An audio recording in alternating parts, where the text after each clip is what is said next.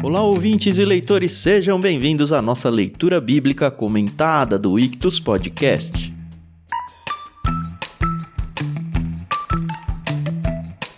Eu sou o Thiago André Monteiro, arroba Vulgutan, estou aqui com o Thiago Moreira e com a Carol Simão para a gente conversar sobre o capítulo 2 dos Salmos. Bom dia, tudo bem? Oi, pessoal, tudo bem? Aqui é a Carol Simão. Pois é, esse livro aí que é o mais longo da Bíblia, também no capítulo 2, só faltam 148. que não vão ser feitos de maneira sequencial, inclusive, né? Bom dia aí a todos. Se você está esperando o Salmo 150, daqui uns 20 anos, mais ou menos, a gente chega lá. Exatamente. Para fechar, poderia ser nosso último, inclusive, com uma doxologia, o Salmo 150, a gente ia acabar bem, né? Legal, eu gosto da ideia.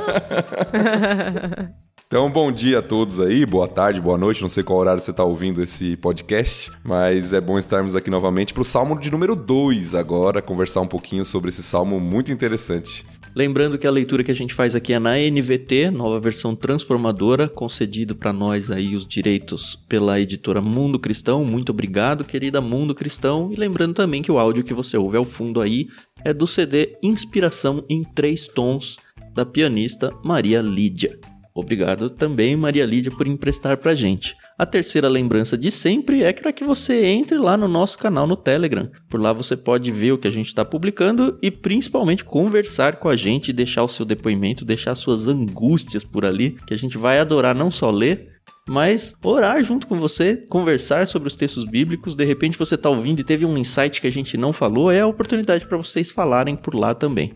Para fazer parte, instale seu aplicativo Telegram e acesse t.me barra leitura bíblica comentada.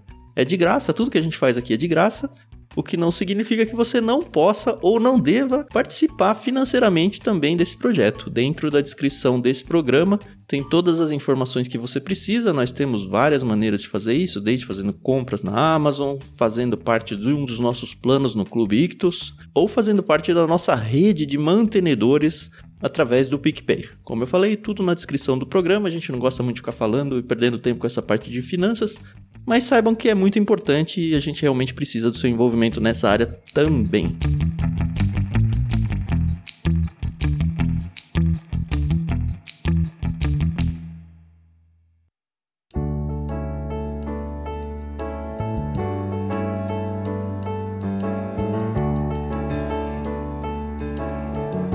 Quanto ao Salmo 2, ele literariamente é quebrado em quatro partes, bem claras. Assim, são quatro estrofes de três versos cada uma, e a gente vai respeitar isso durante a leitura.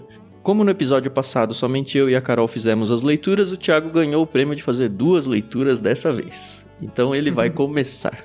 Capítulo 2, versos de 1 a 3. Isso. Voz de locutor. Logo de manhã. Isso aí. Assim. Vamos lá.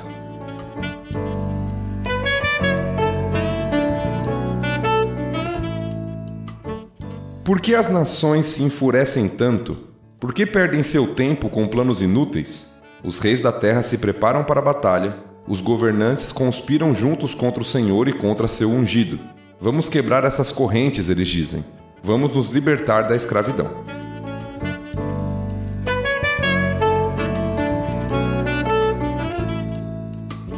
Acho que antes de entrar no salmo propriamente dito, a gente pode falar um pouco sobre a autoria e a ausência, no caso aqui, né, de um título.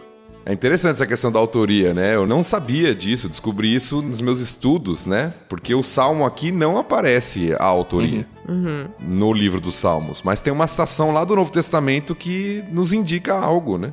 Eu fiquei assim, viu, Tiago? Porque, por um lado, a gente tem essa questão de ah, a Bíblia é inerrante. Legal. Lá no Novo Testamento a gente vê os apóstolos, eu acho que vale até ler, né? A gente tem que fazer o salto para Atos, né? Isso, Atos capítulo 4. Olha só que legal. Em Atos 4, 25 e 26, a gente está aqui o contexto com o subtítulo aqui, pelo menos na Bíblia da NVT, os discípulos oram pedindo coragem. Então a gente vê no cenário aqui Pedro e João, os dois discípulos de Jesus. E aí, a partir do verso 25, diz: Falaste muito tempo atrás pelo Espírito Santo, nas palavras de nosso antepassado Davi, teu servo. Abre aspas. Por que as nações se enfureceram tanto? Por que perderam tempo com planos inúteis? Os reis da terra se preparam para guerrear, os governantes se uniram contra o Senhor e contra o seu Cristo. Que é claramente o texto que o Tiago acabou de ler. E aí, por que, que eu tô falando que eu fico assim na questão da inerrância? Eu gosto muito de pensar que, ó, é um salmo de Davi mesmo. Tá aqui cravado na Bíblia, que é um salmo de Davi. Apóstolos aqui falando claramente isso. Porém, a gente vê, por exemplo, no sermão do Estevão, por exemplo, também lá em Atos. Tem algumas incongruências com o texto do Antigo Testamento, porque ele simplesmente está narrando o que. Resumo, vai, do Antigo Testamento. Quando a gente chegar lá, talvez a gente mencione isso. E isso não quer dizer que, ó, tá errada a Bíblia. Quer dizer só que ele contou a história e teve um negocinho que ele lembrou errado, vai. Vamos pensar assim. e aqui, a gente já viu, principalmente no prefácio dos Salmos, que principalmente esse começo de Salmos, aqui, primeiro livro dos cinco livros de Salmo, ele é muito atribuído a Davi, como um todo, principalmente porque a maioria dos Salmos realmente está anotado lá que é dele. Eu não sei se os apóstolos, no caso aqui, se apropriaram disso porque ah, eu, a gente realmente acha que é Davi, ou se eles têm a certeza de que é Davi, ou se era comum se citar o livro de Salmos como livro de Davi, eu encontrei os estudos falando isso. A gente vê, como eu já mencionei, acho que no episódio passado, o Charles Spurgeon, um pregador recente aí, batendo que, ó, Salmo 1 e 2, ele bate no 1, inclusive, que é um salmo davídico. Mas eu não vi ninguém batendo martelo de que, de fato, ó, isso é cravado, é do Davi. Não sei se você estudou alguma coisa diferente. Não, não, eu acho que tem de fato essa discussão. Eu tendo a a interpretar como sendo de Davi quando os apóstolos, os autores do Novo Testamento afirmam de forma categórica. Eu entendo que eles podem estar falando de algo no sentido geral, como muitas vezes a gente fala provérbios de Salomão, uhum. apesar de nem todos os provérbios serem escritos por Salomão. Sim. Então eu acho que isso pode acontecer, mas eu tendo a acreditar que é mesmo de Davi, mesmo não tendo o subtítulo aqui no livro do Salmo, quando eles afirmam assim de forma tão direta, né, como eles fizeram lá em Atos capítulo 4. Mas eu sei que existe essa possibilidade também.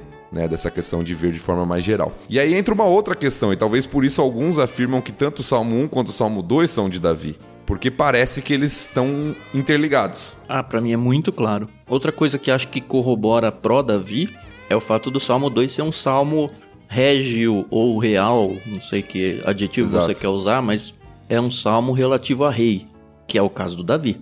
Uhum. É, e Davi como né, o, o modelo de rei. Uhum. Da onde viria o rei perfeito, uhum. mas o modelo de rei ali, né? Davi como modelo dos reis de Israel. Então tem muito sentido. E a gente vai ver ainda no Salmo aqui que tem alguns elementos literários que ligam o Salmo 1 com o Salmo 2. Uhum. Por isso que muitos colocam os dois como a introdução ao saltério mesmo, como salmos ali compostos para introduzir o saltério e não seria nenhum problema para nós, mesmo que o saltério foi fechado, como a gente já viu posteriormente, entender que Davi fez uma introdução a um dos livros, pelo menos, dos Salmos, que foi juntado com outros livros, como a gente já viu lá no prefácio. Uhum. São cinco livros dentro da coletânea que nós temos aqui, né, dos Salmos da Bíblia. É, só para deixar claro, eu sou mais inocente, então quando eu vi lá que Pedro deu a autoria da Bíblia, eu aceitei, entendeu? Mas acho que é bem prudente fazer isso mesmo, Carol. Sim, eu acho que é sim. bem cristão até da nossa parte acreditar realmente. Talvez uhum. eu esteja sendo um tanto quanto chato, até mesmo liberal teologicamente falando, em tentar, em tentar ficar falando contra aquilo que está revelado. Porque de fato tem vários textos que a gente fica na dúvida. Mas nesse caso tem um texto bíblico falando, né? uhum. né? Por que, que eu vou ficar tentando jogar areia na, nas engrenagens? Uhum. Não, e só para esclarecer para os nossos ouvintes aqui, nós três partimos da pressuposição que a Bíblia é inspirada inerrante palavra de Deus. Uhum. Sim. Tá? O que foi levantado em questão é que às vezes é falado num senso comum daquilo que é geral. Por exemplo, uhum. a Salmo de Davi. Por quê? Porque Davi é o principal autor do livro dos Salmos. Nós já vimos isso. Sim. Vários salmos são atribuídos a ele. Por exemplo, a Bíblia às vezes fala assim, a divisão que os judeus faziam da Bíblia. Isso está na lei, nos profetas e nos salmos. Mas os salmos não eram só os salmos. Eram os escritos. Compreendiam né? outros, era uma forma de atribuir todos os escritos. Então, às vezes, você usa o nome de um personagem principal ou de um livro principal para se atribuir a algo maior do que ele. Aham. Então não é que a gente não acredita no que os apóstolos estão falando ou que eles estão errados, nada disso, né? Nós partimos do pressuposto que a Bíblia é inspirada, é inerrante, mas a gente entende que existe um senso comum de fala algumas vezes.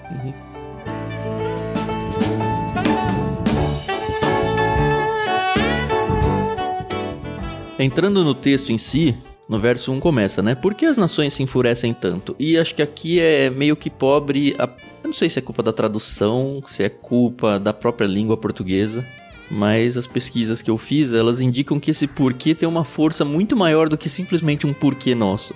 Seria algo como: caramba, por quê? Por que no sentido de que absurdo elas fazerem isso, sabe? Como é possível que as nações se enfureçam tanto? É nesse sentido esse porquê. Eu acho que se a gente pegar daí, com essa ideia, a gente lê essa primeira estrofe aqui muito diferente. É tipo, estou abismado que as nações estão se enfurecendo tanto. Por que, que elas perdem tempo com planos inúteis? Assim, é, é impossível nem imaginar o motivo de elas tentarem fazer um negócio tão absurdo quanto isso. É esse o sentido do texto. Uhum. É uma indagação de Espanto, revolta, é. né? É, de espanto. Uhum. Acho que a melhor palavra é esse espanto. Eu não sei se vocês viram, mas tem uma palavrinha aí que é uma das palavras que faz ligação com o Salmo 1. É a palavrinha planos. Ah, eu vi. A palavrinha planos é a mesma palavra usada lá no Salmo 1, traduzida por medita. Uhum. E nós tínhamos visto lá, acho que o Tan comentou no episódio passado, que a palavra meditação tem a ideia de murmurar, né? No sentido de ficar ruminando, né? Não de reclamando. Ruminando aquilo com você mesmo, exatamente, né?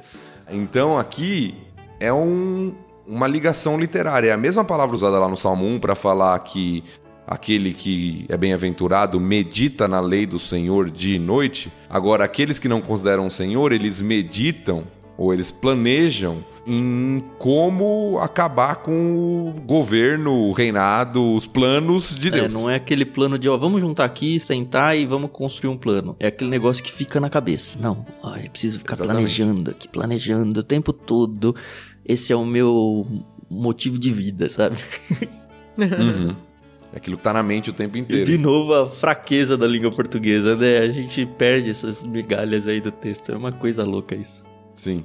E estabelece o contraste. Se eles foram compostos juntos para introduzir o saltério aqui mesmo, alguns até colocam que é possível que originalmente fosse um salmo só, não houvesse a divisão do 1 para o 2. Alguns manuscritos antigos até colocam a citação de Paulo do Salmo 2 em Atos 13 como o primeiro salmo, mas a gente não tem certeza sobre isso. Mas alguns afirmam até que os dois eram um só e depois foi dividido, mas estabelece o contraste.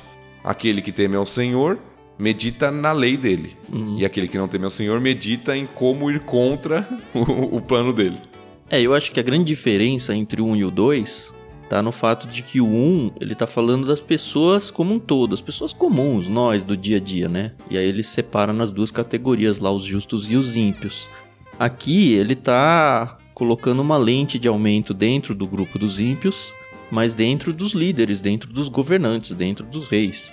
E aí é como representantes desse grupo dos ímpios, eles estão inconformados com o reino de Deus, né, com a soberania de Deus, e eles como soberanos talvez enciumados também com isso. E eles ficam o tempo todo planejando, apesar da loucura que é fazer isso, né, que o texto está dizendo, eles ficam o tempo todo conspirando juntos contra o Senhor, para usar as palavras aí do verso 2. E não só contra o Senhor, né, mas contra o seu ungido. E aí, Sim. ungido é outra palavra muito interessante, porque se a gente for na NVT, o ungido é minúsculo. Se a gente for para as edições das traduções da Almeida, para mim o ungido aparece com maiúsculo aqui, o que já dá pra gente um. Opa, calma lá. Eu não sei se tem algum indício disso no hebraico, até porque o hebraico não tem muito essa questão de ser a maiúscula ou a minúscula que vai definir isso. Até porque é tudo maiúsculo, né? Exato. Mas a gente sabe que a palavra escolhida pode dizer alguma coisa. E ungido, para usar termos mais teológicos, é o mesmo significado de Messias, que é uma transliteração do hebraico, e Cristo, que é uma transliteração do grego. Então, basicamente, Uhum. Messias ou Cristo significa ungido, na ideia justamente de ungir um rei, que é derramar óleo sobre a cabeça dele, fazendo como uma cerimônia de posse, ou cerimônia de que, olha, você é de fato o rei. Então, eles se rebelam contra o próprio Deus e contra aquela pessoa escolhida por Deus para ser o governante da terra. Num primeiro Sim. momento é Davi, né? Pelo contexto, pela época, por tudo, até pela introdução que a gente deu. Mas a gente vai ler ao longo dos Salmos que talvez não seja só isso. Talvez a coisa seja um pouco maior. É, então, eu fiquei com um pouco de dúvida nessa questão, porque quando você lê aqui em primeiro momento, só lendo, você entende que tá falando aqui realmente do rei, né? O ungido. A gente viu a. ce- Aliás, nós ainda não vimos, mas a gente sabe que tem a cerimônia de derramamento de óleo na cabeça, enfim. Aí, quando eu fui estudar, eu vi essa parte que o ungido ele é traduzido do hebraico Messia, né? E eu Isso. fiquei pensando assim, tá, muito. O pessoal fala aqui que eu fico com medo, mas eu fico. De, de fazer umas perguntas assim meio toscas. Mas não é que Davi tá se comparando a Cristo, né? Não é isso, eu sei. Mas rola essa referência. Não, eu acho que o Davi nem tinha a expectativa de Cristo ainda, não estava muito claro para a humanidade Então, mas isso. eu li que esse salmo, ele é muito messiânico. Que ele retrata Sim. E aí eu, eu acabo ficando um pouco confusa com isso, porque eu sei que os judeus eles esperavam pela vinda de um Messias que seria redentor, que viria pra realmente remir, né, o povo e tal. E aí eu fiquei pensando, não entendi. Bom, eu acho que tem duas coisas aqui. Uma é a expectativa desse Messias. Isso existia de forma básica, vamos colocar assim, de forma preliminar. Existia esse senso, esse conceito, desde Gênesis 3, lá, a gente até falou isso em Gênesis, da Uhum. promessa daquele que viria. Isso foi se construindo no meio da revelação progressiva. Uhum. Deus falou para Davi que firmaria o trono dele para sempre. Mas o conceito que eles tinham de Messias, isso fica muito claro quando Cristo vem e a forma com que os judeus lidam com isso é muito diferente do que nós hoje entendemos que é de fato o Messias, né? Lembra, Messias é Exato. ungido, ungido é o rei. É isso que eles esperavam. Os apóstolos demoraram para entender isso. Isso. Tanto é que a pergunta quando Jesus ressuscita em Atos é: será agora que o Senhor vai restaurar o reino a Israel? Eles estavam esperando um Messias que viria para libertar Israel do domínio de Roma, na época lá do Novo Testamento, e tornar Israel uma grande potência nacional. Completamente Aham. terreno, né? terreno, e a gente sabe que isso vai se cumprir, pelo menos na minha perspectiva, do reino milenar de Cristo sobre a terra, mas Cristo mostra que o seu reinado messiânico, ele tem etapas, que não envolve apenas reinar para libertar Israel dos seus inimigos, mas para libertar o homem dos seus pecados. É, ele tem um viés espiritual, né? Não é só algo Exatamente. carnal aqui, algo territorial. Exato. Agora, voltando à questão da Carol, tem duas coisas, Carol. Uma é o sentido imediato do texto. Então, imediatamente ali está falando do rei de Israel. Uhum. Davi, no caso, ser ungido, e as nações ao redor se levantando contra, querendo conspirar contra o reino de Israel e os planos de Deus, né? De Israel como povo de Deus. Porém, nós vemos esse salmo é muito usado no Novo Testamento. Uhum. Muito usado. É um dos salmos mais citados no Novo Testamento. Nós vamos até falar sobre isso, acho que mais pra frente. Tem muita citação dele. Até já vimos uma. De Atos 4 aqui, mas tem outras diversas. Tem Apocalipse, tem Atos, outros passagens em Atos. É um salmo muito citado, porque realmente os autores do Novo Testamento, inspirados por Deus, entenderam que esse salmo não tinha apenas um cumprimento daquele período lá de Davi, mas era uma profecia messiânica. Então nós temos os dois elementos aqui. Às vezes tem um cumprimento momentâneo, parcial, e algo futuro. Né? E muitas vezes as profecias do Antigo Testamento são assim, elas têm cumprimentos em etapas. Ela se cumpre num momento ali, mas ela tem um cumprimento maior futuro. E eu ouso dizer que o pessoal da época não tinha a menor ideia de que teria um segundo momento da história onde isso faria sentido de novo. Às vezes não tem mesmo. Não sei se sempre, mas às vezes não tem mesmo. Né? Pedro, por exemplo, cita Joel no sermão dele em Atos para falar a respeito do Espírito Santo no dia de Pentecostes. Então, às vezes a profecia ela tem cumprimentos em etapas, Sim. né? em períodos. Eu acho que acontece muito, pelo menos aconteceu muito no Novo Testamento. E eu acho que ainda para profecias que ainda não foram cumpridas vão acontecer isso também. Para quem conhece a Bíblia, para quem lida com ela, para quem rumina ela, como a gente viu no Salmo 1, quando algo acontece, alguma profecia acontece na vida do pessoal lá do Novo Testamento, dos apóstolos, deve ser: "Uh, olha, não é que isso tava falando disso que aconteceu agora, sabe? Tava na minha cara o tempo todo, como que eu não vi?" É, eu acho isso esplêndido, assim, pensando na mente de Deus orquestrando a história. Uhum.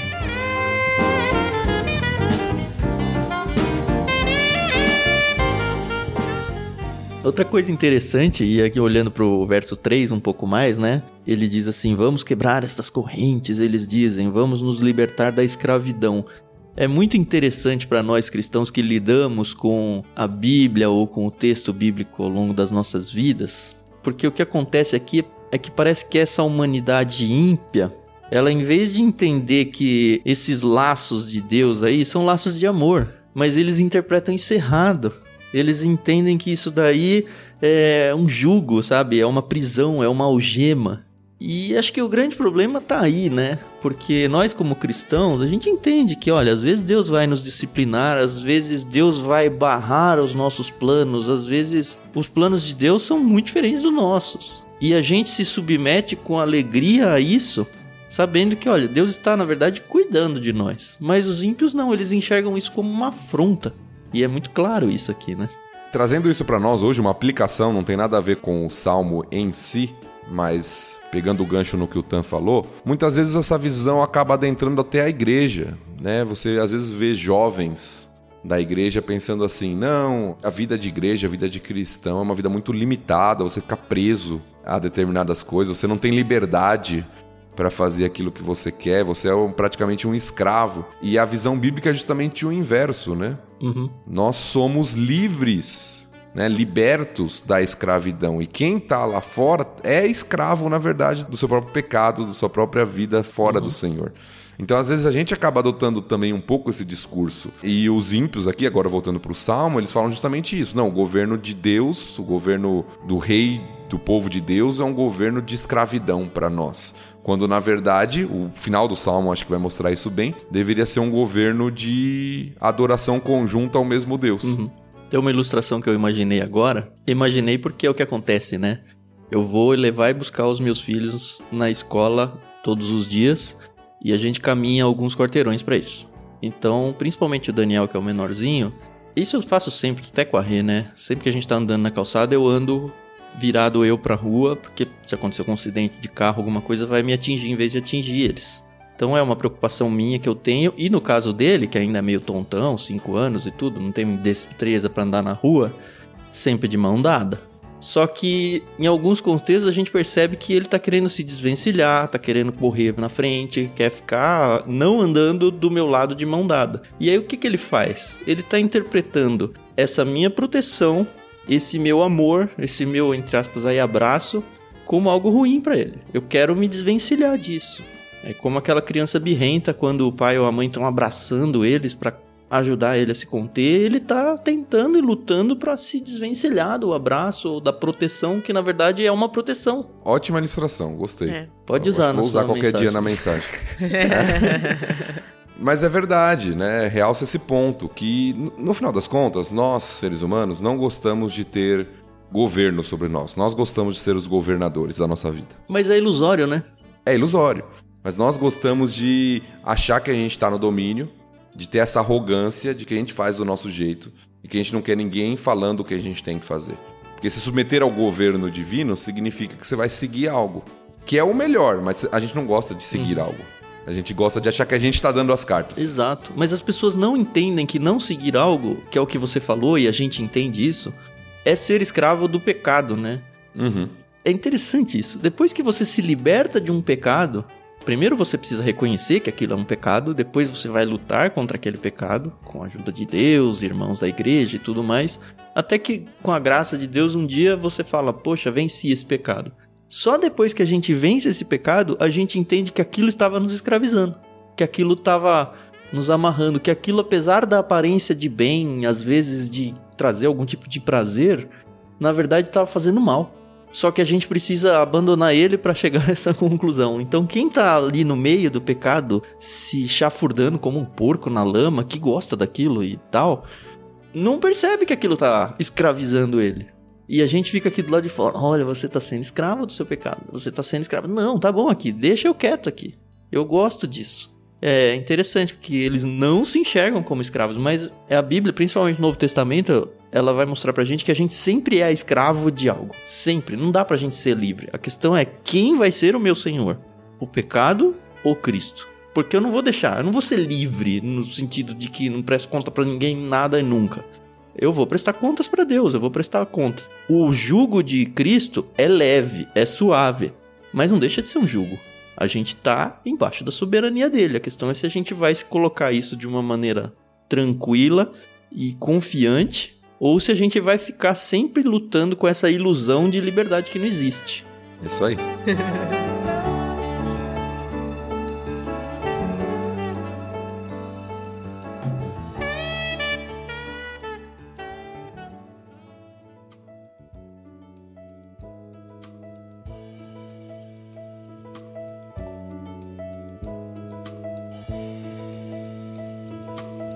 Acho que a gente pode seguir, né, pro próximo.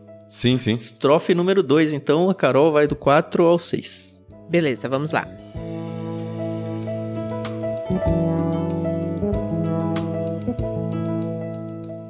Aquele que governa nos céus ri, o Senhor zomba deles.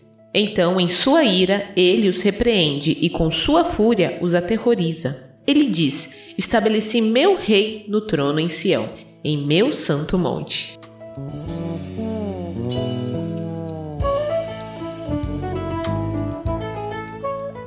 A gente aqui vê como Deus despreza, né? Quando os homens eles querem fazer uma rebelião aí contra o ungido, né? E uma vez eu ouvi, e puxa vida, que chato que é que muitos governantes falam assim: ó, oh, eu tô aqui porque Deus me colocou aqui, tá? Então você tem que me obedecer, você tem que atender as minhas regras. E como as pessoas elas distorcem um pouco, né, essa questão aí de você ser eleito e você ser ungido e tal. Eu até acho que foi Deus que colocou ali, viu? Mas não necessariamente para é, fazer o que Deus forma, quer no exatamente. sentido de bem, assim, sabe? Às vezes é pra nação se dar mal mesmo. Usar a religião e a fé em nome do poder, né? É. Isso não é novo, né? Pois é. Mas é interessante aqui, né? Quando eu leio textos assim, eu lembro de um professor meu no seminário, né? Porque ele falava de textos assim, né? O Senhor ri Senhor Zombie, ele dava uma gargalhada, assim, né? Como se fosse Deus fazendo, assim, né? Eu acho que o texto é por aí mesmo, viu, Tiago? É que a gente, Sim. a gente tem toda essa reverência a Deus que a gente imagina que Deus sempre vai se protocolar, sabe? Que Deus não uhum. se alegra, que Deus não se diverte, que Deus não se maravilha. Eu acho que não. Acho que nesse sentido Deus é mais parecido com a gente do que o que a gente imagina. É claro que não na nossa perspectiva pecaminosa. Ah, sim. É. Mas Deus aqui ele tá olhando e meio que ridicularizando o plano daqueles homens. Uhum. Eles acham que eles podem ir contra mim, né? Uhum. Eles acham que eles podem ir contra a minha vontade. Né? O Senhor ri, o Senhor zomba. Aqui a gente vê um, um, paralelismo, né? A gente falou sobre isso lá no prefácio, se você não viu ainda, volte lá. Mas a gente vê destacando algo, né? Uns sinônimos aqui destacando algo. O Senhor olhando para aquilo e vendo como aquilo é, é, é ridículo, né? Como aqueles planos são ridículos. Eu li um livro recente, chama-se O Fim da Infância, de Arthur C. Clarke. A Terra ela é invadida por alienígenas que são, assim, guardadas as devidas proporções, é mais ou menos isso. É um alienígena que é supremamente maior, mais poderoso que qualquer coisa que a humanidade consiga fazer. E lá ele traz uma ilustração interessante, que é um ser humano cuidando de um terrário de formigas. Pouco importa se as formigas gostam ou não gostam do humano que está cuidando do terrário, sabe? Elas podem se amotinar para tentar fazer alguma coisa contra. Mas eu sou dono do terrário. Eu acho que o tão ridículo que Deus zomba da humanidade aqui seria comparado a esse amotinamento das formigas. Ah, vamos fazer aqui um, um complô contra o dono do terrário. Cara, são formigas dentro do meu terrário. Se eu quiser, eu pego essa formiga aqui e põe pra lá, ou eu esmago essa daqui, ou eu pego essa outra e ó, aqui essa aqui vai ser a rainha aqui. Eu que domino tudo aqui, sabe? Tanto faz o que vocês vão fazer. Vocês podem achar bom ou achar ruim. O plano de fazer A ou B com o terrário é meu. Vocês não vão fazer absolutamente nada em relação a isso. Eu acho que é meio isso, assim. Isso que, considerando humanos e Deus, a distância é ainda maior do que essa ilustração que Uhum. eu fiz, né? Qualquer ilustração é limitada. né? Exato. Hum. Uhum.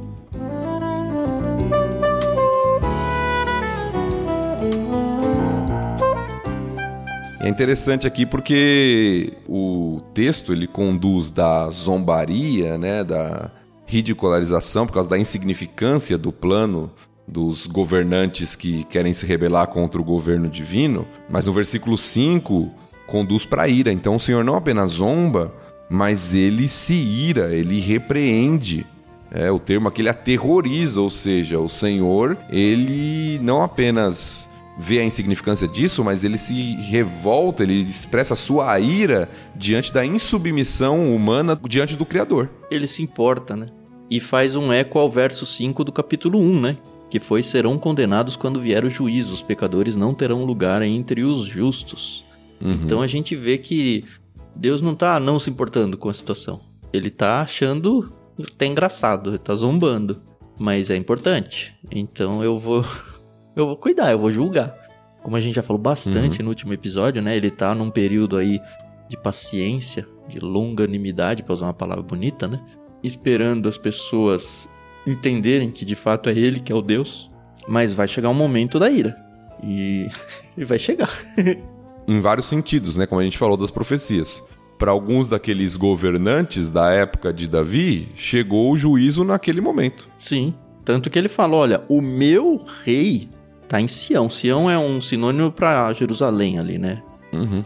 Tá ali. No monte. Ele é o meu. Ele fala aqui, né? Em meu santo monte. Eu ungi o meu rei, a gente já viu na primeira parte. E é esse o rei. Não adianta vocês terem vários reis aí. É ele que governa. É a ele que vocês devem submissão. Este é o meu representante aqui. Não importa o que vocês vão fazer. É isso. E o interessante do versículo 6, tá? que esse eu aqui, né, falando de Deus, apesar de na NVT não aparecer, na NVT tá assim, ele diz: "Estabeleci meu rei no trono". Se você pega algumas versões mais antigas, como a Ara, vai estar destacando o próprio Senhor falando: "Eu estabeleci" o meu rei no trono. E aparentemente, no própria língua aqui, no hebraico, de fato nós temos uma ênfase aqui. O Senhor falando, fui eu que coloquei. Vocês acham que vocês vão conseguir tirar? Eu constituí, eu estabeleci o meu rei no local onde ele deve estar. Então, ninguém vai tirar, entendeu? Se fui eu que coloquei, que eu que estabeleci o meu rei no trono em Sião, não tem como ele ser retirado, a não ser que eu queira isso para disciplinar o meu povo, como Deus Sim. fez algumas vezes.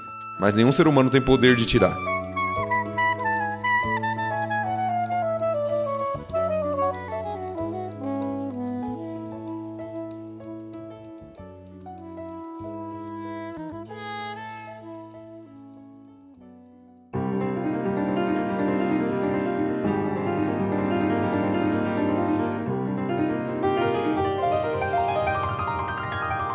Acho que podemos partir para os versículos 7 a 9, né? Então vamos para a terceira estrofe, versos do 7 a 9, como o Thiago falou.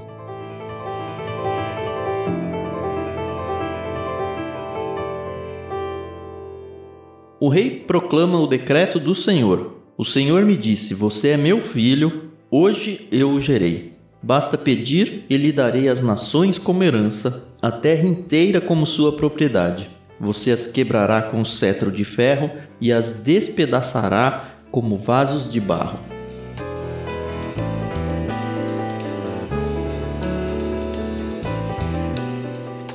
Esse texto aqui é Novo Testamento na veia, né? Muito louco. Porque, de novo, é importante a gente deixar bem separado as duas camadas do texto.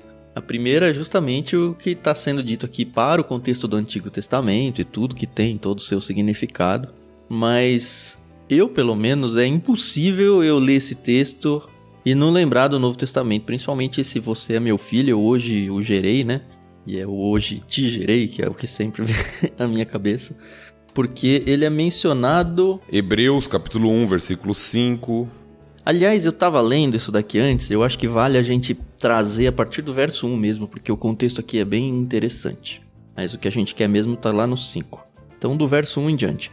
Por muito tempo, Deus falou várias vezes e de diversas maneiras a nossos antepassados por meio dos profetas. E agora, nesses últimos dias, ele nos falou por meio do Filho, o qual ele designou como herdeiro de todas as coisas e por meio de quem criou o universo.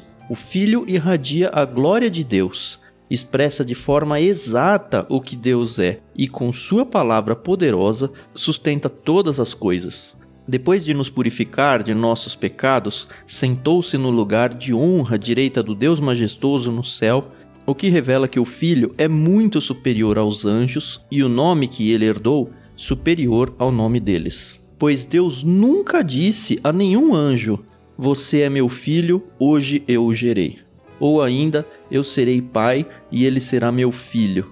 E aí ele vai seguindo aí. A questão é que ele coloca aqui clara, mas claramente, assim, muito cristalinamente falando, que esse salmo está falando de Cristo. Ele uhum. menciona aí: Você é meu filho, hoje te gerei. Esse eu serei seu pai e ele será o meu filho é uma situação de 2 Samuel 7, que também é uma ponte interessante que vocês podem fazer. Mas por isso que eu disse para vocês: o Novo Testamento ele crava pra gente: olha, este é um salmo, Salmo 2, este é um salmo messiânico. Ele estava falando lá, em primeira análise de Davi, mas o olhar de Deus estava muito além. Estava falando sobre Cristo. Uhum. Tem um outro texto em Atos, né, Tiago? Tem em Hebreus também, Hebreus 5,5 também faz, a mesma citação, você é meu filho, hoje te gerei. E Atos 13, a gente falou, né, esse texto é muito citado no Novo Testamento, para falar a respeito do ministério, da vida de Cristo, de Cristo como esse rei messiânico que viria. E Atos 13, a partir do 32, diz assim: Estamos aqui para trazer a vocês esta boa nova. A promessa foi feita a nossos antepassados, e agora Deus a cumpriu para nós, os descendentes deles ao ressuscitar Jesus. É isso que o segundo salmo diz a respeito dele: Você é meu filho, hoje eu o gerei. Não tem dúvida, né? Não tem dúvida. Paulo aqui falando, né, em Atos 13 uhum. e mostrando que esse salmo ele tinha o seu contexto lá, como a gente já falou na época, mas ele fazia referência futura a Cristo como esse rei pleno, né, esse rei messiânico que viria. Mas de qualquer forma, a primeira leitura aqui é pensando no próprio Davi, né? E é Deus dando total autoridade a esse rei, passando a autoridade divina para que esse rei cumprisse o que ele falou na estrofe número 2 aí, né? Que é a manifestação da ira, a condenação desses governantes que estão contra o verdadeiro rei. E é interessante, né? Que ele falou: basta pedir e eu lhe darei as nações como herança, a terra inteira como sua propriedade. Eu tenho um medinho aqui de cristãos que lidam mal com a Bíblia ou que gostam de procurar esses versículos fora de contexto, para não pensar esse versículo aqui e falar: olha como Deus me tornou poderoso, olha o poder que eu tenho nas mãos de Deus. Que imagina a gente assim pegando em qualquer contexto da vida uma pessoa qualquer que não seja um governante, que não seja nada. E aí lê, ó, Deus disse para você, basta pedir e lhe darei as nações como herança, a terra inteira como sua propriedade é um discurso muito triunfalista e muito perigoso para ser usado fora de contexto, né? Mas a gente infelizmente sabe que tem muita gente que faz esse tipo de coisa com a Bíblia, né? Duas coisas, voltar um pouquinho no versículo 7 e depois avançar dentro do que o Tan acabou de falar sobre essa questão das nações. Alguns comentaristas acreditam que a partir do verso 7 aqui, nós temos uma espécie de cerimônia de coroação. Faz sentido, né? É, onde o rei toma a palavra, né? né? E o rei proclama o decreto do Senhor. O Senhor me disse, então o rei falando. Então alguns acreditam que nas cerimônias de coroação real, muitas vezes o rei lia até esse salmo, ou falava essas palavras. Tá? A gente não tem como comprovar isso, uhum. mas é uma especulação, porque parece mesmo uma espécie de o rei tomando a palavra e falando da autoridade de Deus, que Deus deu sobre ele, para ele reinar sobre a nação de Israel. Agora, essa questão que o Tan falou de dar as nações como herança é verdade, né? Muita gente pode pegar o texto fora de contexto interpretar equivocadamente, mas eu vejo, e talvez eu esteja vendo demais, mas eu vejo aqui um cumprimento disso e uma palavra de Jesus sobre isso na questão da grande comissão.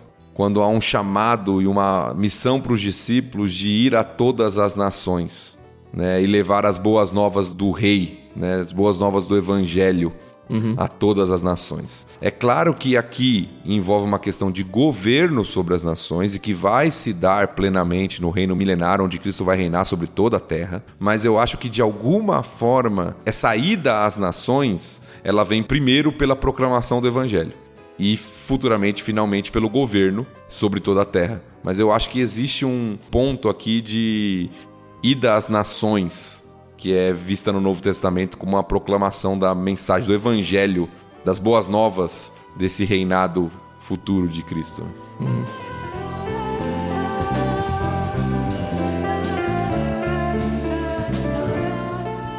Eu mencionei o texto em 2 Samuel e eu acho que vale a pena a gente ir para lá porque esse texto é muito importante, porque é o texto da aliança que Deus faz com Davi. E ela, assim como o texto que a gente está vendo agora, ela tem essa questão de significado duplo, ou expandido pelo menos. E ele tem muito a ver com o que a gente está lendo aqui. Eu vou ler a partir do verso 8 do capítulo 7. Aqui Deus está falando com o profeta Natan, se não me engano. Isso. Para ir conversar com Davi. É a descrição da própria aliança que Deus faz, é igual ele fez a aliança lá com Abraão, todas que a gente já viu em Gênesis. Olha só que interessante. Agora vá e diga a meu servo Davi que assim diz o Senhor dos Exércitos: Eu o tirei das pastagens onde você cuidava das ovelhas e o escolhi para ser o líder do meu povo Israel. Estive com você por onde andou e destruí todos os seus inimigos diante de seus olhos. Agora tornarei seu nome tão conhecido quanto o dos homens mais importantes da terra Providenciarei uma terra para meu povo, Israel, e os plantarei num lugar seguro, onde jamais serão perturbados. Me lembro o Salmo 1 aqui, essa questão de plantar num lugar seguro. Nações perversas não os oprimirão como fizeram no passado, desde o tempo em que nomeei juízes para governar o meu povo Israel. Eu lhes darei descanso de todos os seus inimigos. Além disso, o Senhor declara que fará uma casa para você, uma dinastia real.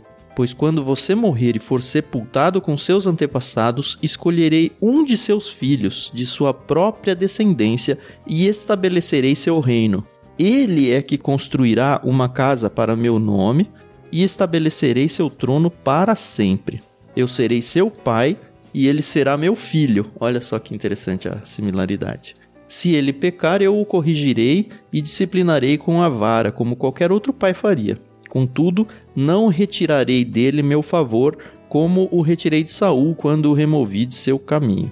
Sua casa e seu reino continuarão para sempre diante de mim, e seu trono será estabelecido para sempre. Óbvio que no primeiro momento, acho que até no principal momento, ele está falando do Salomão, né? Que é quem de fato constrói o templo, depois é o filho do Davi. Mas não deixa de ter um certo viés, principalmente se estabelecido para sempre, como Cristo sendo descendente, e ele de fato é descendente carnal até de Davi. Sim. É, e o Novo Testamento destaca isso, né? A, a, relação de descendência de Jesus de Davi. Isso é muito forte, é uma promessa, é uma aliança que, que é feita de Deus com Davi, que o trono dele permaneceria. E nós cremos que isso vai se cumprir literalmente ainda, né, quando Cristo governar, reinar sobre a terra.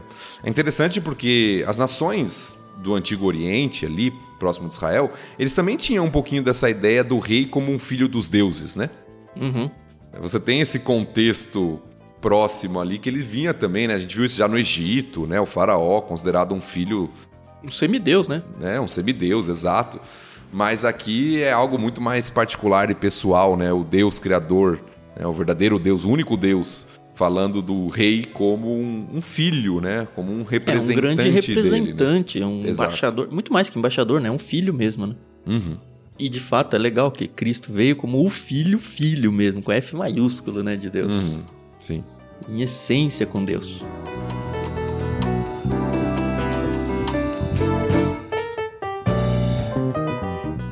Só um destaquezinho pro verso 9 porque depois de falar que as nações seriam dadas, né, se o filho pedisse, isso é algo interessante também, né? Porque a gente tem um rei, filho de Davi, que pede algo ao Senhor e recebe, né? Uhum. Salomão, né? E aqui o texto diz, né? Peça e eu te darei. É, nós temos o texto lá de Salomão, que Salomão pede sabedoria para governar e o Senhor dá sabedoria e várias outras coisas junto, né? Mas o versículo 9 diz que na NVT você as quebrará com cetro de ferro e as despedaçará como vasos de barro. É, algumas versões trazem regerá em vez de quebrará, que é uma possível uhum. tradução também. A ideia ali de governar, mas de mostrar que os rebeldes muitas vezes vão ser trazidos pela força e pelo julgamento. Deus vai governar. É mais ou menos assim, né? Tem aquele ditado que não é bíblico, o pessoal acha que é bíblico, mas não é, né? Que ou vem pelo amor ou vem pela dor. mas aqui é o governo vai ser estabelecido. Ou você se submete alegremente e serve, ou você vai ser capturado e dominado, porque esse governo vai ser sobre toda a terra e sobre todas as pessoas. Uhum. Como a Carol gosta de dizer, amém. Eu acho muito legal, né? Lidar com textos que têm coisas a se cumprir ainda. Eu não sei se eu estarei vivo aqui, com o meu corpo de hoje, né? Pra ver. Mas eu estarei vivo para ver de alguma forma. Amém. Oi, oi. Aí. Você sabe o que significa amém, né, Carol? A gente fala cristão, a maioria sabe, mas pode ser que tenha muito ouvinte que não saiba o significado da palavra. Assim seja. Ou verdadeiramente. Por exemplo, aquelas passagens que a gente tem nas Bíblias mais antigas, não tão antigas, né? Atualizada é assim também, quando Jesus fala assim: em verdade, em verdade vos digo, é amém, amém vos digo. Né? Ou ah, seja, que, que aquilo é legal. é verdadeiro, né? É uma palavra a gente usa muito para fechar uma oração, uhum. mas é mais uma afirmação de que aquilo é verdadeiro, é verídico.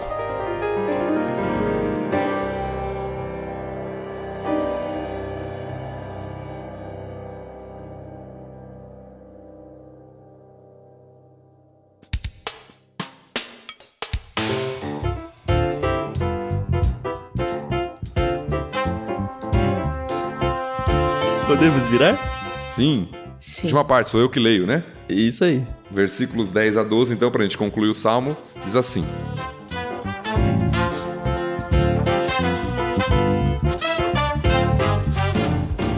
Portanto, reis, sejam prudentes, aceitem a advertência, governantes da terra. Sirvam ao Senhor com temor, alegrem-se nele com tremor.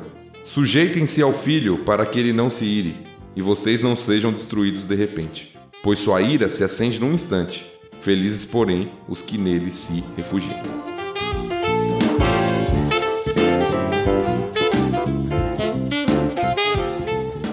Eu gosto porque é um fechamento de tudo que a gente já falou e porque é uma palavra de esperança até para os reis que estão contrários e olha, calma.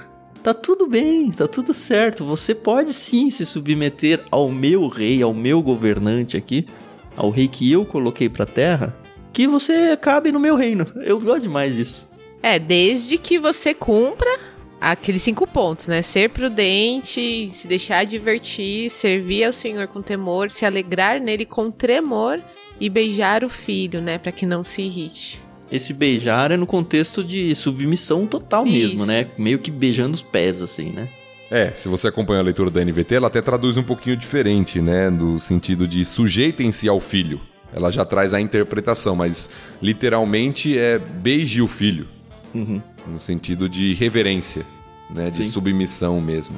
É interessante, eu gosto disso, porque ah, apesar dos inimigos estarem planejando contra Deus, Deus é um Deus tão misericordioso e generoso que ele vira para os seus inimigos e fala: dá tempo ainda de vocês se arrependerem. Ouçam o meu convite venham, se submetam e vocês vão poder participar disso. Deus é muito misericordioso. Eu acho que então, se fosse eu no é. lugar de Deus, eu não faria isso. Eu né? ia falar exatamente isso. Ainda bem que Deus é Deus e não sou eu, porque. Mas é o que ele Mas faz é o que conosco, Deus fez né? com a gente, viu? Esse discurso Exato. que vocês dois falaram é o meu, né? Eu sempre falo, ah, se eu fosse o Deus do Antigo Testamento, ele seria muito mais severo. de novo, trazendo alusão aos filhos, né? É aquele momento em que você fala, olha, filho, você vai ficar de castigo. Mas se você parar agora e você pedir desculpa, como a Carol elencou bem, eu acho que a gente tem que passar nesses cinco pontos que a Carol falou aí. Se você cumprir com algumas etapas que demonstram seu arrependimento e tudo, você ainda pode comer o seu chocolate, sabe? É isso. Nossa, essa parte de educar filhos, né? A gente tem que realmente ter o Senhor Deus como um grande exemplo, né? Porque é difícil, gente. E a gente erra demais, né, Carol? Nossa, demais, demais, demais, demais. Porque existe a misericórdia e existe a omissão, né? Sim. é. Mas é, é, legal, é legal. Não, mas é verdade, né? E na nossa cultura eu acho que a gente peca muito mais pela omissão, Mas às vezes, talvez num contexto até mais cristão de igreja, a gente pode ser cair no erro da ausência de misericórdia, de achar que nossos filhos têm que ser perfeitos, né? Uhum. É. Então é interessante, é interessante notar isso, o Senhor chamando os reis da terra a servirem, a se alegrarem nele, ou seja, a se submeterem ao seu plano e a se submeterem ao filho, ao governo dele através do rei estabelecido ali, para que não sejam destruídos.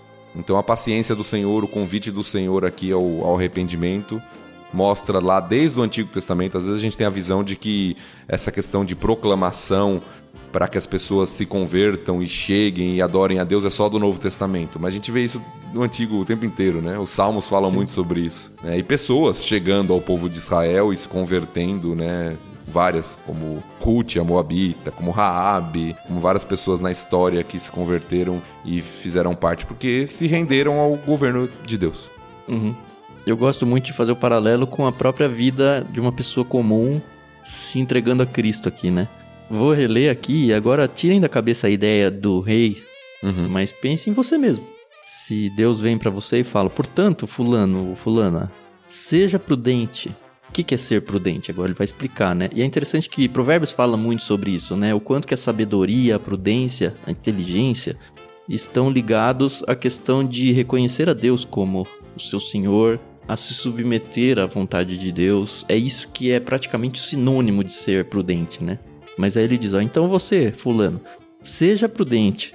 Aceite a advertência. Olha, eu tô dizendo para você que essa vida que você tá levando não é uma boa vida. Você precisa ser advertido. Eu não vou ser omisso com vocês, para usar a ilustração que a gente usou. Sirvam ao Senhor Deus com temor.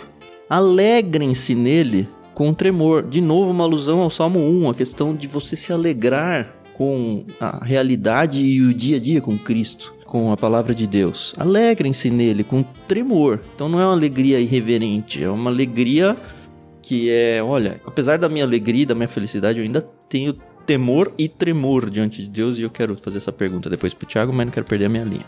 Sujeitem-se ao filho. Bota um filho maiúsculo aqui. Sujeitem-se a Cristo, para que ele não se ire e você não seja destruído de repente, que é o que vai acontecer para quem permanecer rebelde com Cristo a vida toda. Pois a sua ira se acende num instante.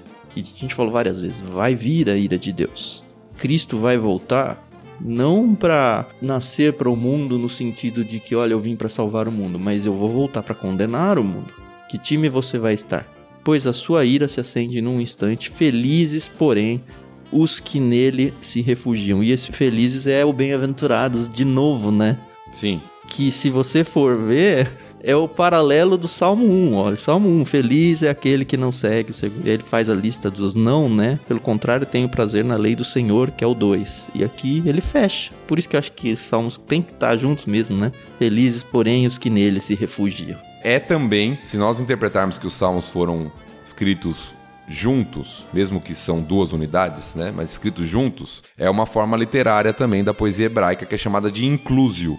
É como se fosse uma moldura começa com uma expressão e termina com a mesma expressão. Então começa com bem-aventurado ou feliz, na nossa tradução aqui, e termina com bem-aventurado ou feliz. É uma, uma moldura de um quadro, começa e, e termina, né? Igual.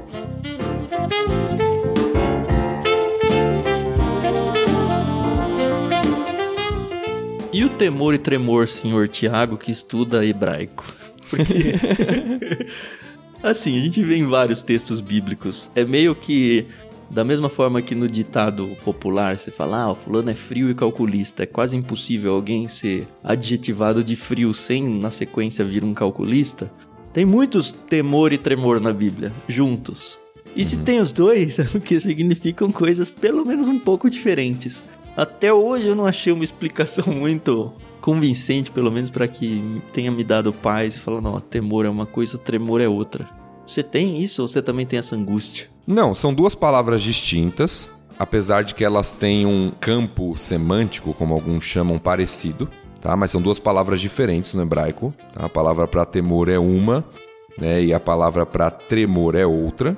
Geralmente elas estão associadas, vêm juntos, até em novos textos do Novo Testamento, como a gente já conhece, né? Até dos demônios que temem e tremem, né? Exato. Em alguns textos que é dito a respeito disso. Então tem o campo de Temor é uma palavra mais usada, tá? Temor, temor ao Senhor, temor ao Senhor é usado o tempo É inteiro um na medo Bíblia. respeitoso, né? É isso que eu entendo. Isso, tem o contexto de temer no sentido de, olha, tenha atenção diante de quem você está, mas tem o sentido também de se submeter, de ser reverente, de seguir, não apenas ter medo.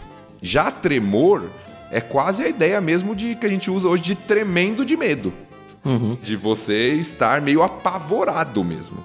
É uma palavra mais forte nesse sentido. O que dá um contraste ainda maior nesse alegrem-se nele com tremor, é isso? Porque É estranho, né? é estranho pra nós, porque é uma alegria, um júbilo de serviço, mas ao mesmo tempo que nos leva a lembrar diante de quem a gente tá. E o convite aqui é justamente esse. Você tem que saber que esse governante, ele tem poder pra esmagar com cetro de ferro. Então, ou você se submete e o serve, né, e se alegra nele, e faça isso com temor e reverência devida, porque ele tem poder, ele tem domínio e ele pode julgar. É mais ou menos o povo de Israel que adora ao Senhor. Quando o Senhor aparece para Moisés lá no monte, o monte começa a fumegar, fumaça e tudo, adora, mas não chega muito perto. Porque se eu tocar no monte eu vou ser consumido. Mas que bom que ele está aqui, né? Exato. Né? A expressão de Que bom que ele Isaías. tá do meu lado, né? Ai de mim, eu tô perdido. Ele tá maravilhado, meus olhos viram o rei, mas ai de mim, eu tô perdido. Eu vou morrer aqui porque meu olho não é. Eu não sou digno de estar aqui, né? Eu não sou digno de estar na presença do rei. Então tem esse contraste, tem essa questão de serviço, alegria, adoração, mas ao mesmo tempo consciência diante de quem eu tô. E acho que o ser humano, pelo menos a gente aqui no Ocidente, perdeu um pouco isso, né? A gente tem sim Deus como Pai, e Ele é. Cristo como nosso irmão, e Ele é. Aquele carinho e aconchego tão típico de brasileiros, né? Em relação a outras culturas e outros países. Mas eu acho que a gente se perde um pouco nisso, porque a gente indo pra esse lado do ah, meu amigo, meu abraçar, eu posso falar o que eu quiser. E tudo isso é verdade, a gente vai ver isso nos salmos, né?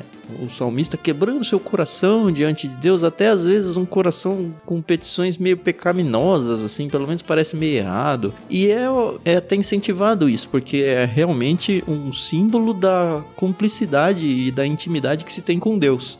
Mas o brasileiro ele tende a tornar isso como irreverência, e irreverência no sentido ruim da palavra.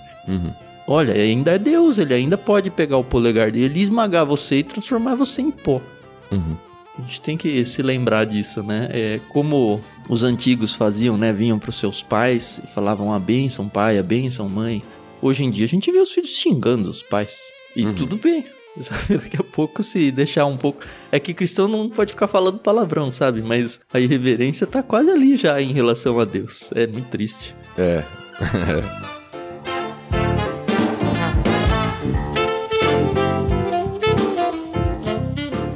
Eu tenho dois detalhes aqui pra gente ir indo pra nossa conclusão aí do episódio, mas eu tenho dois detalhes que eu acho que podem ser relevantes. O primeiro é sobre a palavra filho, que é usada aqui, né, nesses trechos que a gente acabou de ler. Sujeitem-se ao filho ou beijai o filho, em algumas traduções. A palavra para filho em hebraico é o termo ben, né, do Benjamin aí, filho da Carol, né? Então é o termo bem. Só que a palavra usada aqui não é bem, é a palavra bar. E até tem uma discussão entre alguns estudiosos se de fato é filho que deveria ser traduzido aqui, porque a palavra bar é filho, só que é filho em aramaico. Ah, eu vi isso em algum comentário. Sim. E eu acho que é por causa da questão real, né? Da questão de ser uma cerimônia, né? Não só de uma cerimônia, mas até da relação do salmo com outras nações. Porque o aramaico era o que era falado no contexto ali das outras nações. Então era uma língua é comum. meio. Quero usar uma língua que alcance mais povos do que o hebraico, é isso? É, porque ele é um convite às nações. Beijem o filho. Ou seja, tá falando pra quem? Pros reis de fora. Pros ímpios, pros. Exato, que deveriam se submeter ao governo. Então beijem o, o bar, como vocês falam, né? Beijem o bar. Né? Que legal. Ah, beijem o filho, se submetam a ele. Então é um detalhe aqui que é interessante, que enriquece aqui para a interpretação do texto, Como né? um convite mais amplo ainda, né? É, exatamente. E outro ponto que eu acho interessante a gente destacar, a gente falou muito desse salmo sendo citado no Novo Testamento, essa parte final de reger as nações com cetro de ferro e tal, é muito citada no livro de Apocalipse. É, eu vi também. Pelo menos dois textos muito claros, né? São três textos, pelo menos, em Apocalipse, né?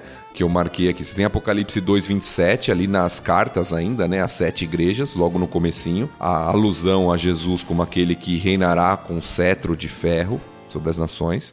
Você tem em 12,5 e você tem lá no finalzinho já, falando de Cristo já voltando como rei em 19,15.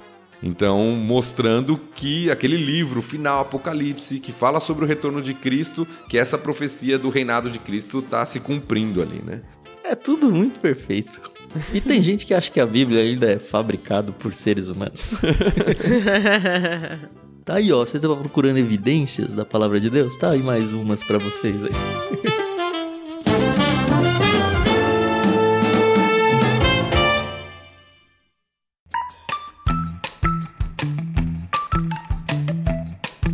Tô muito feliz. Ó, eu nunca tinha estudado o Salmo 2 tão profundamente. O 1 eu já tive pregações, já, sei lá, ele sempre foi mais querido no coração, talvez por ser o primeiro, não sei. É mais conhecido, né? É, o segundo eu nunca tinha me aprofundado tanto. Também não. Foi tão bom. Foi gostoso. Nunca tinha estudado esse salmo assim profundamente também não.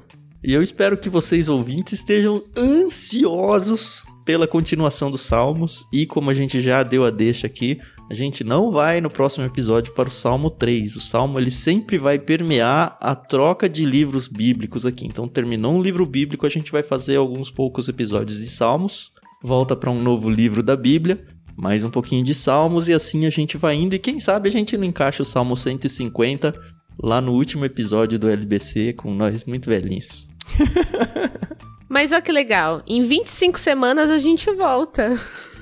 25, né? Por que, Carol? Que livro que a gente vai agora? Oh, a gente vai agora. Pode falar agora sim, de boa? Ah, vai, a semana que vem, né? Então tá bom. Semana que vem a gente vai abrir com o prefácio do meu evangelho favorito, o livro de Lucas. O meu também. Tô muito ansiosa, muito, muito ansiosa, porque, nossa, eu gosto muito dos evangelhos, Mateus, Marcos, Lucas e João. Mas não sei porque Lucas, ele tem um espaço assim especial no coração. Vamos ver se eu descubro dessa vez. É isso aí, eu tô empolgadaço também para entrar nos evangelhos. É um terceiro estilo literário, né? A gente já teve o primeiro em Gênesis, que é um estilo histórico, vai. Tem poesia no meio, profecias e tal, mas no mais assim, ele é um livro histórico, uma narrativa histórica. A gente viu um pouquinho de poesia aqui nos Salmos.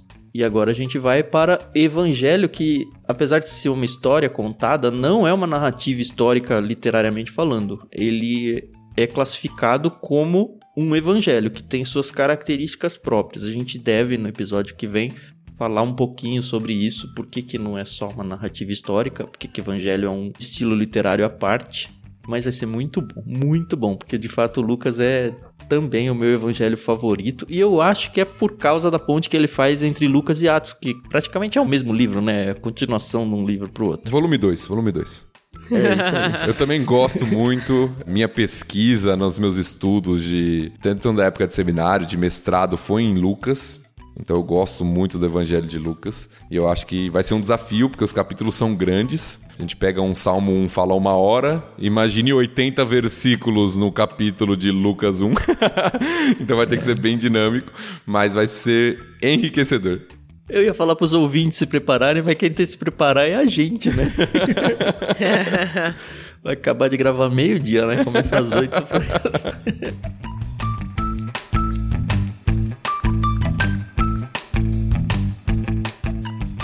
Muito bem. Vocês, senhores ouvintes, aproveitem que Salmos teve três capítulos, a apresentação de Salmos, Salmo 1 e Salmo 2, para apresentar esse projeto para outras pessoas. Porque de repente você vai apresentar o Gênesis e a pessoa fala: caramba, eu não vou ficar ouvindo 51 episódios aqui só pra seguir. Mais dois ou três, por que não, né?